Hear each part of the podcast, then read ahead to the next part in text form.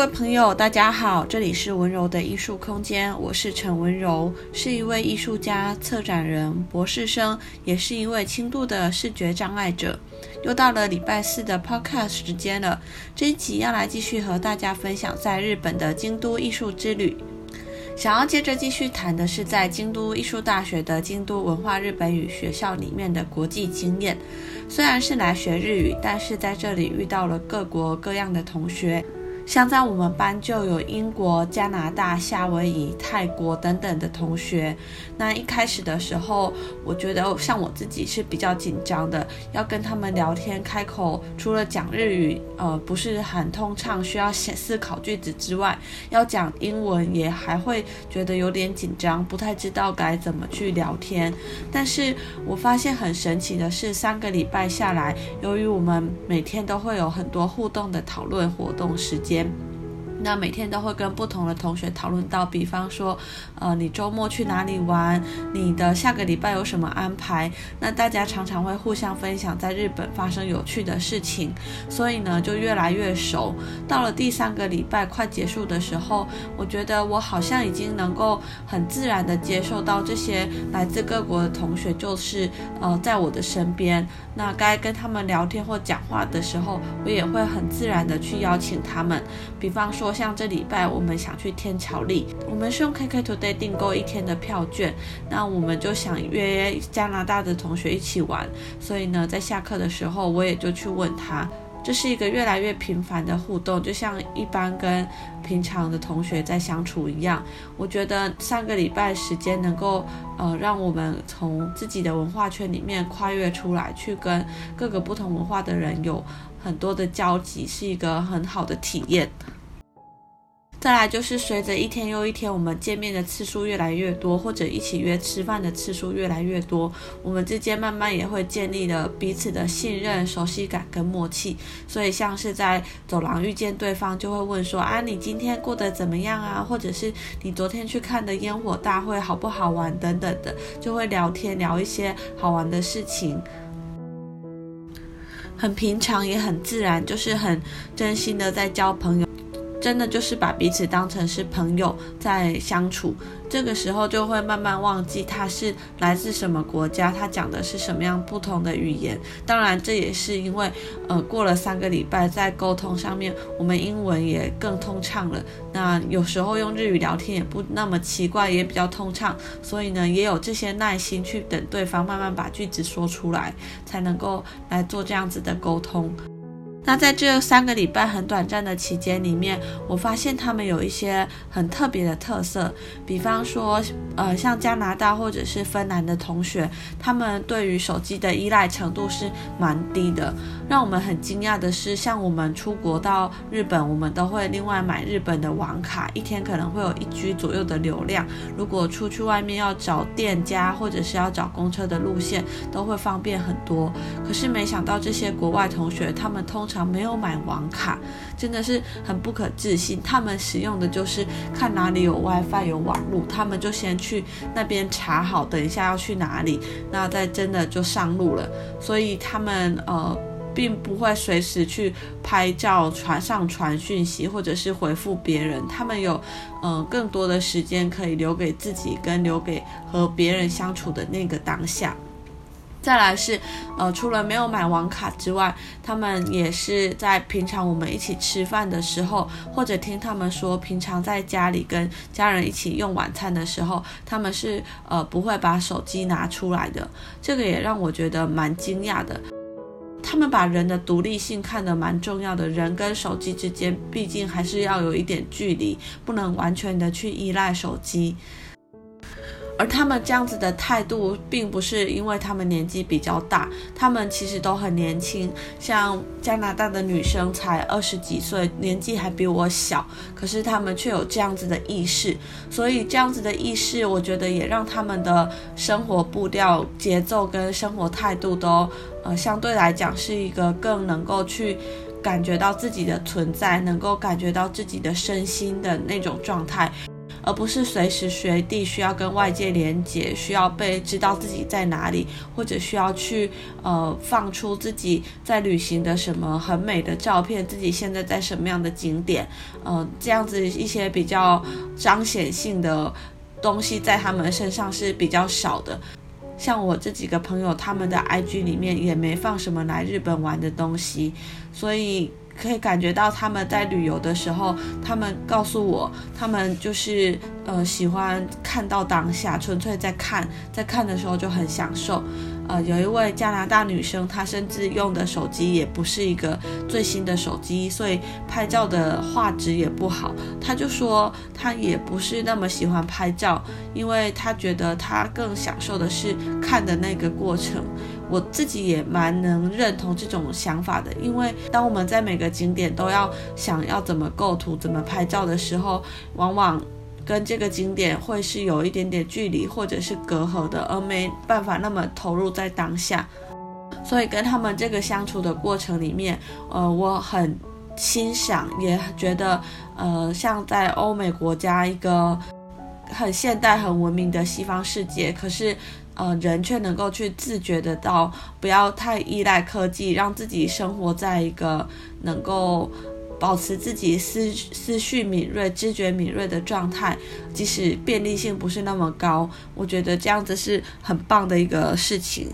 呃，也是让我打开了一个视野。我觉得，呃，以前在台湾的时候，因为我自己对手机的使用程度也不是那么高，但是当我的朋友跟我的同才们都，嗯。极度的能够快速使用手机的时候，其实会给我造成一个很大的压力。我会觉得是不是因为我的视力反应的不够快，或者是我呃跟人的联系不够多，所以我的讯息回复总是比较慢，或者我总是没那么喜欢使用 Google Map 去查询哪一家店家比较好吃。可是跟这几个同学相处起来，让我觉得很舒服，而且也发现，呃，原来在另外一个其他的文化里面，像类似，呃，不喜欢一直使用手机这样子的态度，是一个蛮普遍也很被接受的一个现象。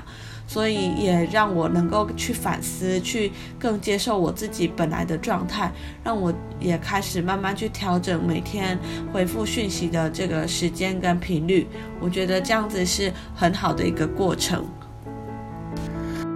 再来分享的是这次来京都，看到路上随时都能够有一两个外国人走来走去，或者是呃能够听到台湾人的声音，就是能。够发现这个都市，它是一个呃很重视观光旅游，也很国际化的都市。它的外国人的人口数量是多到呃你会习以为常，而且并不觉得奇怪。呃，所以去使用到外语也是一个比较平常的事情。我觉得这个是跟在台中这个城市呃很不一样的地方。那再来是。出来到日本的时候，当我们说我们是从台湾来的，我觉得，呃，比起跟去中国大陆的感觉是很不同的，呃，因为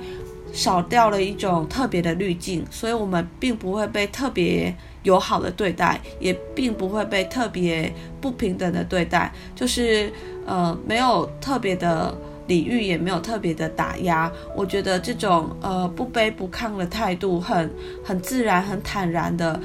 能够被接受跟被看到的这种感觉是很好的。那呃，为什么在日本能这样子，而在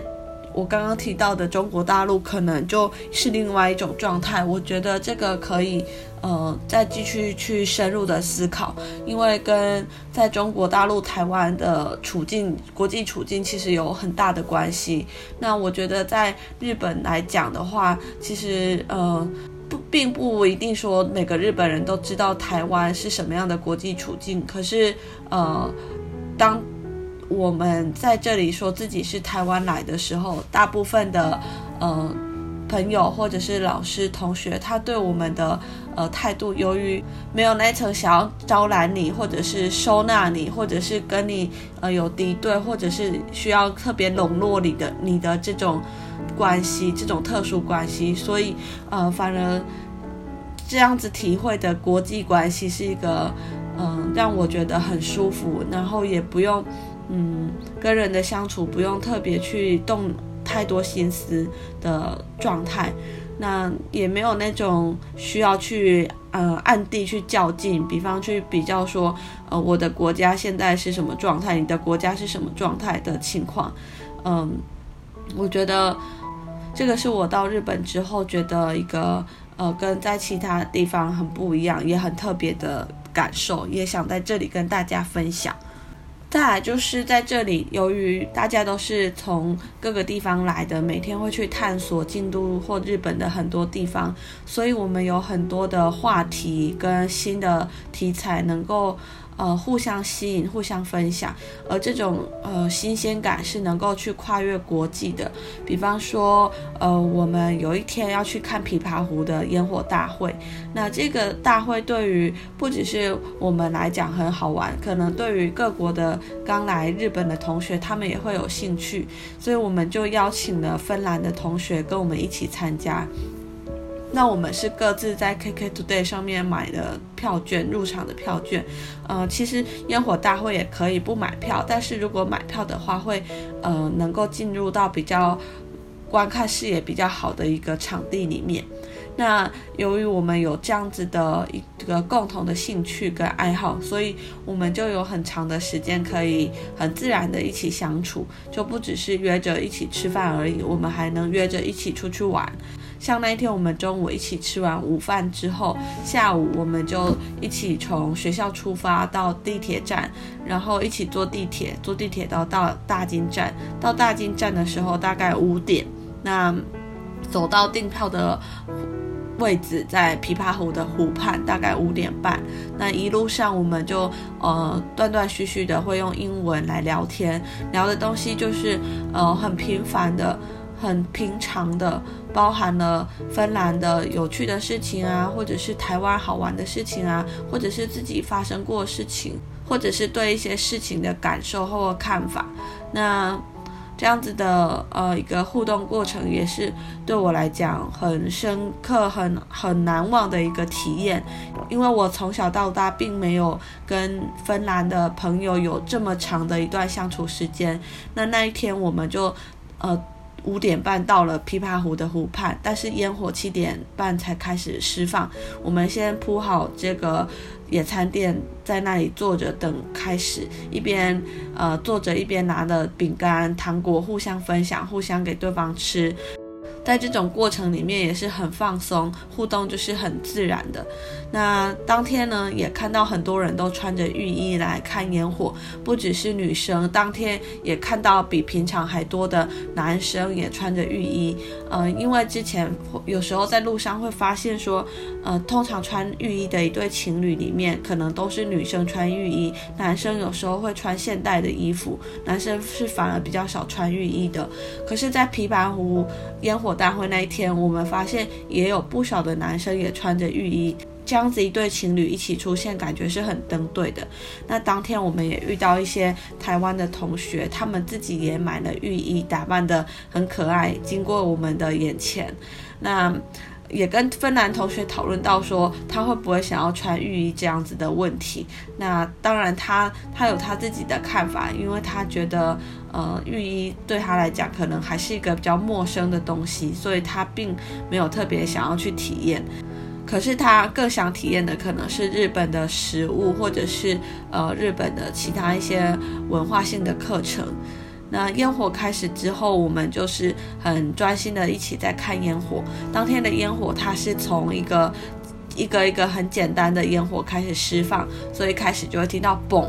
嘣嘣一两声。天空中开始有烟火，突然在某一个瞬间，突然同时一起放了好多个烟火，一整排同时一起绽放。那从那一个瞬间之后，就越来越精彩，越来越精彩，有不同的烟火的形状、颜色，排成不同的造型跟阵队。那这样子。很开阔的湖面里面，看到开阔的天空跟满布天空的烟火是呃非常漂亮的。那这种感觉是烟火这样子此起彼落，很很闪烁。然后每一次，在每一次它很精彩的时候，就会听到每一次众人的惊叹。那到最到最后一次的时候呢，烟火是一次绽放成一个很大很大的水平面，让整个黑夜都感觉是点亮的。那大到说，嗯、呃，不知道你要看哪一个平面才合适，就是头可以往右转，也可以往左转，整个左右两侧全部都是烟火，是很漂亮的。那散开的烟火，它就又会像流光一样垂落下来，整个天空就是一个很特殊、很特殊的美感。而在活动结束之后，我们和芬兰朋友也一边聊天一边说到，呃，日本的这种秩序是让我们觉得很惊叹的，因为人潮当天多到会让我们想起前阵子在韩国发生的踩踏事件。但是在日本当天烟火放完，人潮开始散去的时候，它就会分段的去管制，让人潮呃不会一次的汹涌的涌进到。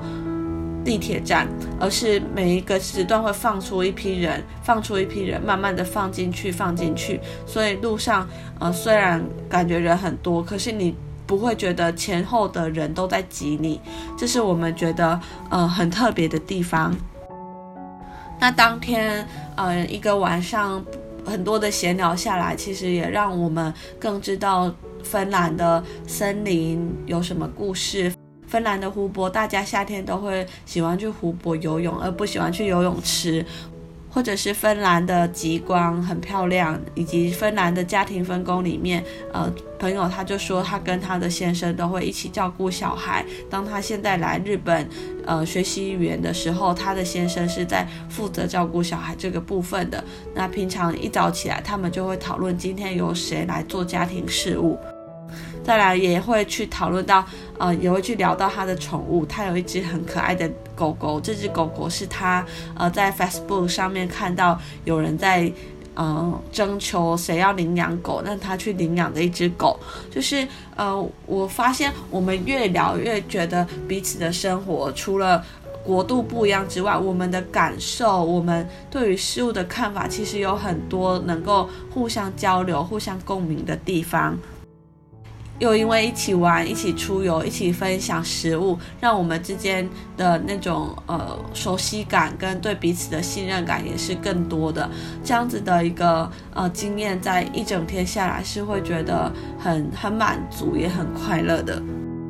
我必须说，这次来学日语是一个对日本文化更深的了解。可是也由于学日语，让我们跟这些国家的朋友有接触，而打开了一个很不一样的世界观。这个世界观跟我们平常在呃国际新闻上面看到的各国在角逐，或者各国在为了一个国际议题而有纷争的那种国际世界观是不一样的，而是一个。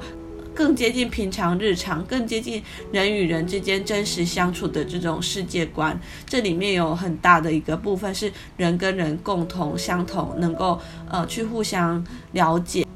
互相认识的地方，当然也有一些部分是来自于我们地域、气候、文化特色的不一样。那这些不一样，能够让我们去分享很多不同的见闻，也能让我们呃，除了以前在地理、历史课本学到这些知识之外，可以真实的透过一个朋友来更对一个地方有一个深刻的共鸣。